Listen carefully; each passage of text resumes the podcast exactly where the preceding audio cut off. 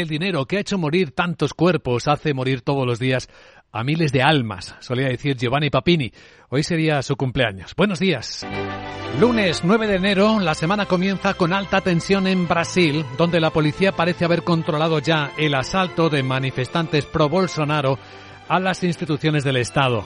Asaltaron el Congreso, asaltaron la presidencia del gobierno, asaltaron también la República, asaltaron también el Tribunal Supremo. Hay 300 detenidos, según distintas fuentes. Hay una decisión también del Tribunal de Justicia de suspender de sus competencias al gobernador de Brasilia, al que acusa de haber permitido actuar impunemente a los manifestantes, aun teniendo información de lo que iban a hacer. Imágenes que recuerdan al asalto al Capitolio de los Estados Unidos. Por cierto, Jair Bolsonaro, el expresidente, se desmarca, dice no respaldar esas acciones violentas. Pero hay una tensión, una fragmentación preocupante en Brasil, porque en las últimas horas y después del asalto de los manifestantes se han visto enfrentamientos entre miembros del ejército brasileiro y de la policía militar. El ejército parecía estar protegiendo o impidiendo la acción de la policía sobre los manifestantes. El presidente brasileño, Lula da Silva, que acaba de tomar posesión de su cargo, advertía. Como verdaderas como verdaderos vándalos. A esas personas como verdaderos vándalos destruyendo lo que se encontraban delante de ellos. Creemos que ha habido falta de seguridad. Y quería decirles que todas las personas que han hecho esto serán encontradas y serán castigadas.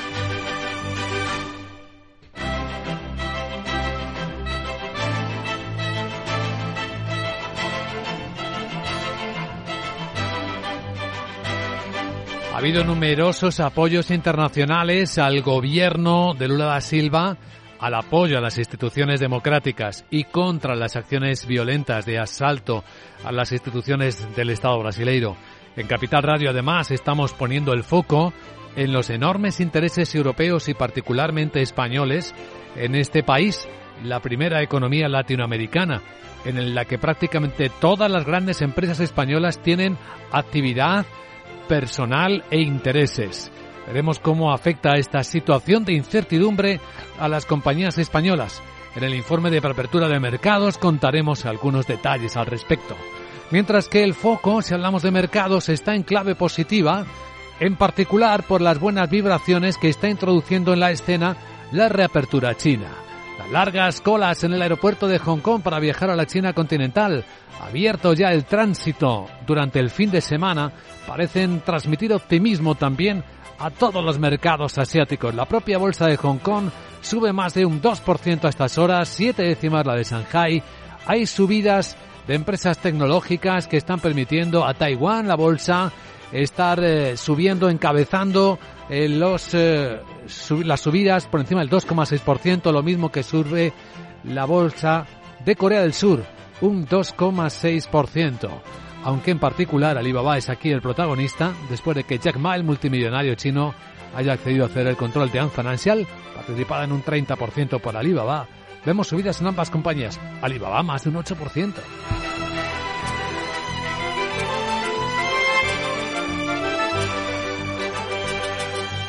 Todos los informes de analistas en el comienzo de la semana miran a China, se preguntan hasta qué punto va a ser sólida la apertura, hasta qué punto va a impulsar esta economía y con ello la economía del mundo, como dice el economista jefe de Natixis, Garing. Quien cree que el mercado asiático está reaccionando de forma bastante positiva a esta reapertura china, especialmente si nos fijamos en el mercado de divisas. Vemos que las divisas son las que más han ganado y ahí están las de Tailandia y las de Corea. Por tanto, estos son realmente los mercados que potencialmente pueden beneficiarse de la reapertura china, especialmente los turistas salientes hacia esos países. Aunque hay algunos de esos países que también están pidiendo test negativos a los visitantes, a los turistas chinos. Tailandia los aplica desde hoy. Espera 300.000 visitantes chinos, ahora que están a punto ya de celebrar el año nuevo en esa parte.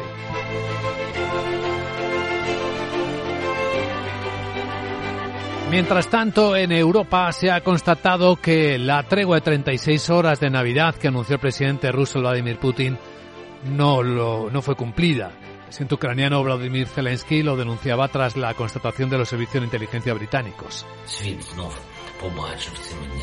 Estos días el mundo ha vuelto a ser testigo de que Rusia miente incluso cuando llama la atención sobre su situación en el frente con sus propias informaciones. Rusos bombardearon Kherson con munición incendiaria inmediatamente después de la Navidad.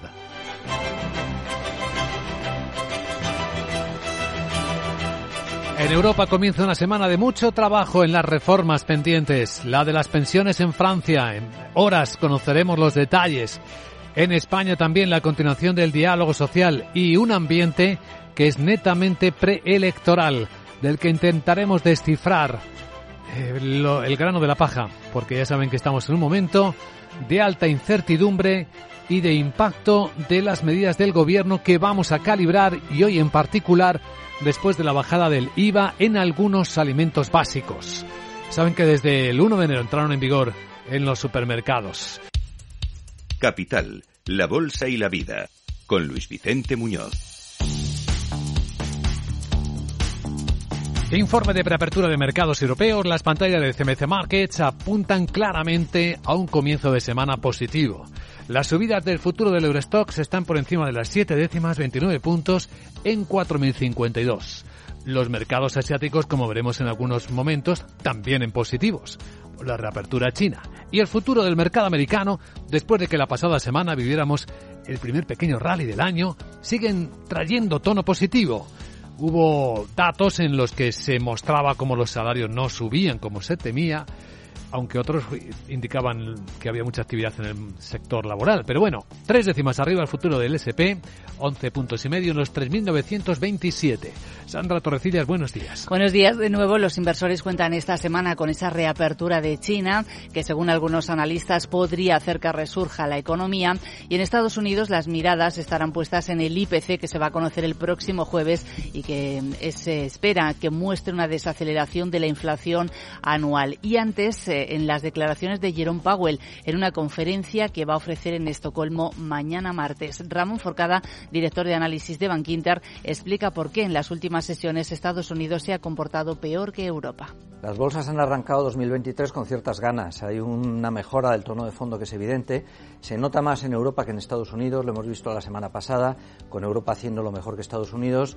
Mm, más que por razones que favorezcan a Europa por razones que creo que, que detraen un poquito la, fuerza de Estados Unidos. El empleo americano sigue siendo muy bueno. Ahora los datos buenos americanos, sobre todo en términos de empleo, pues no son tan buenos para el mercado porque, en teoría, animarían un poco más a la Fed a, a ser dura.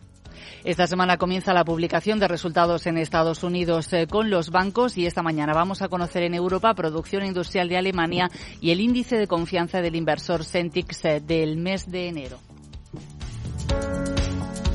Bueno, tenemos en el foco de los mercados europeos hoy el impacto que puedan ejercer las tensiones en Brasil, donde los intereses de muchas empresas y particularmente las del IBEX son importantes. Laura Blanco, buenos días. Buenos días. Podríamos decir que Brasil es un pulmón para el IBEX 35, hasta tal punto que para empresas como el Santander, la región es la que más ha aportado a sus beneficios en los nueve primeros meses del año 2022, más de 2.000 millones, un 15% más de lo que aportó en el año 2021. Para Iberdrola, la filial eh, Neoenergía es la mayor distribuidora eléctrica de Brasil. El beneficio entre enero y septiembre subió un 15% y supone para Iberdrola más de 730 millones de euros. Gigantes como Telefónica, dueña de Vivo, la operador móvil líder en Brasil, para Mafre, Brasil supone su segunda zona de importancia la generación de beneficios y ojo a ENA, a lo largo de 2023 conseguirá gestionar el 20% del tráfico aéreo del Brasil al sumar a los aeropuertos que ya tiene la gestión de más de una decena, como digo Luis Vicente, un pulmón Brasil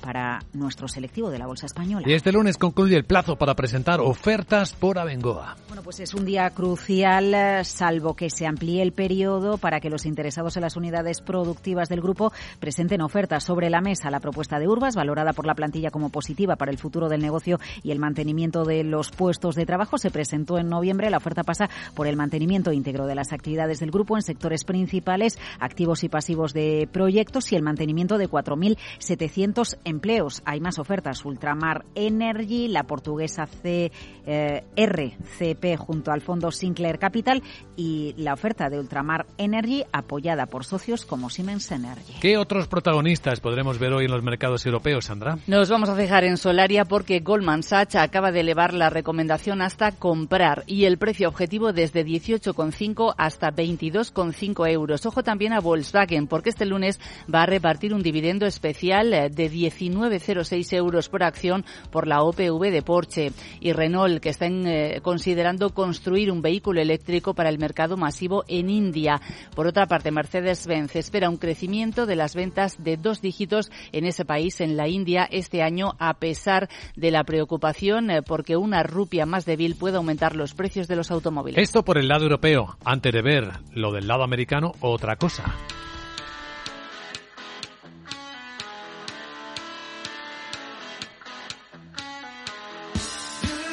¿Eres autónomo tienes una pequeña empresa? Orange reinventa sus tarifas Love Empresa y ahora incluye más beneficios para ayudarte con tu negocio. Por ejemplo, puedes contar con el servicio Orange Salud con Mafre, con cobertura sanitaria para ti y los tuyos. Si tienes un negocio, no lo dudes. Descubre ya este y otros beneficios de Love Empresa llamando al 1414.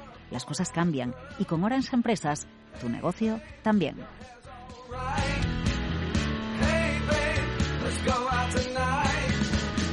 Bien, pues esto nos sirve para ir enfocando cómo viene el lunes 9 de noviembre. A continuación, la perspectiva en clave de Wall Street.